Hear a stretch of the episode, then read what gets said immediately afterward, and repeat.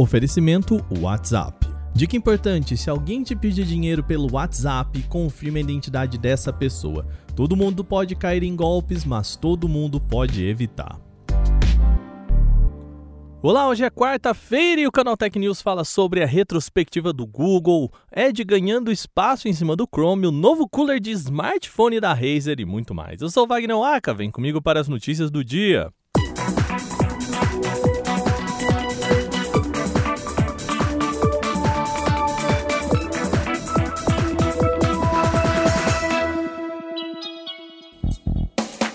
Bom, agora é a vez do Google. No caso, estamos falando aqui do buscador de trazer a sua retrospectiva de 2021.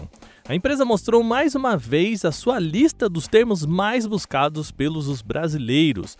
No total, são 18 categorias, incluindo buscas gerais, acontecimentos, filmes, séries, músicas e muito mais. Aqui no Brasil, o termo mais buscado de forma geral foi o nome da cantora falecida nesse ano, Marília Mendonça, seguido da Eurocopa, Palmeiras, Libertadores e Brasileirão, ou seja, a gente estamos mesmo no país do futebol.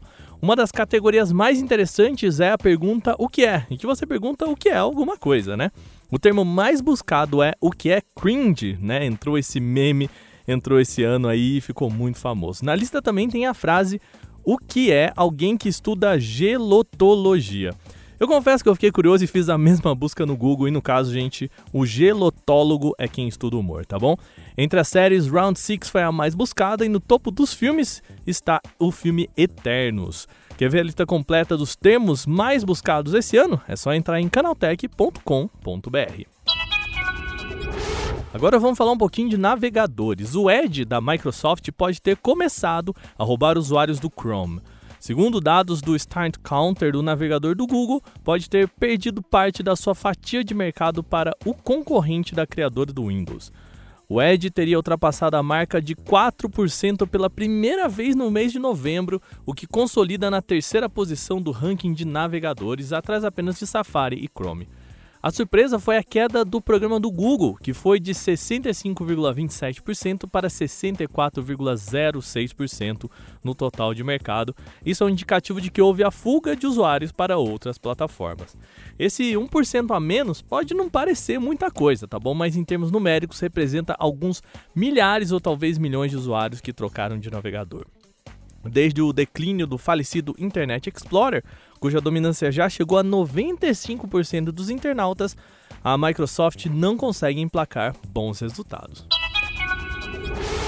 Agora veja só, a Razer está lançando um novo cooler para smartphones. Isso mesmo, o cooler para resfriar smartphones, principalmente aqueles gamers.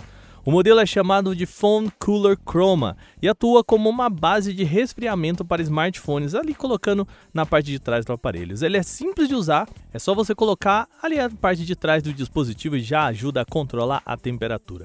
Além disso, como um produto gamer, ele também tem controle de luzes em RGB com 12 LEDs customizáveis.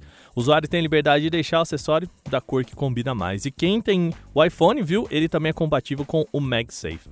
No momento, o Phone Cooler Chroma está disponível na loja online da Razer nos Estados Unidos. Por lá, o acessório para resfriamento está sendo vendido por 59 dólares e 99 cents, algo em torno de 330 reais na conversão direta, sem contar impostos.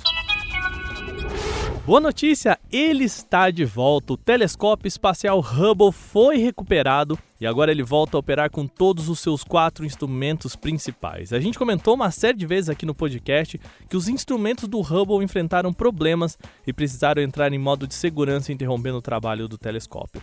Agora a NASA confirma que nenhum problema foi detectado desde o início do monitoramento iniciado agora em 1 de dezembro. A agência ainda vai desenvolver um novo software para garantir que o Hubble continue operando mesmo em eventuais erros de sincronização.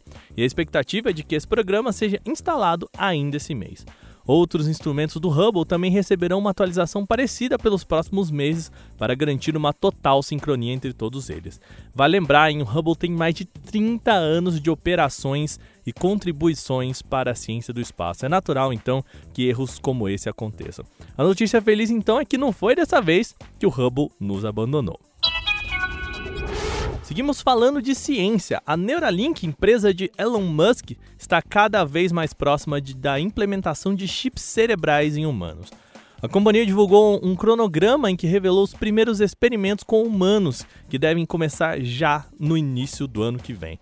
Até o momento, a empresa testou tecnologia somente em porcos, depois experimentou também com sucesso em macacos. A próxima etapa, então, é a instalação de chips do tamanho de uma moeda no cérebro humano.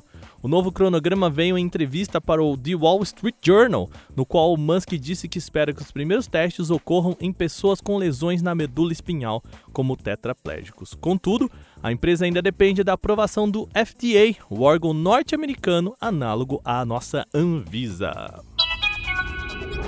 Muito bem, essas foram as nossas notícias de hoje. Lembrando que você pode entrar em contato com a gente pelo e-mail podcast@canaltech.com.br. Manda a sua sugestão ou comentário. Esse episódio foi roteirizado, apresentado e editado por mim, Wagner Waka, com a coordenação de Patrícia Gnipper. O programa também contou com reportagens de Alveni Lisboa, Lupa Charlot, William Torres e Fidel Forato. A revisão de áudio é da Mari Capetinga. Agora o nosso Canal Tech News vai ficando por aqui. Amanhã tem mais notícias. Até lá!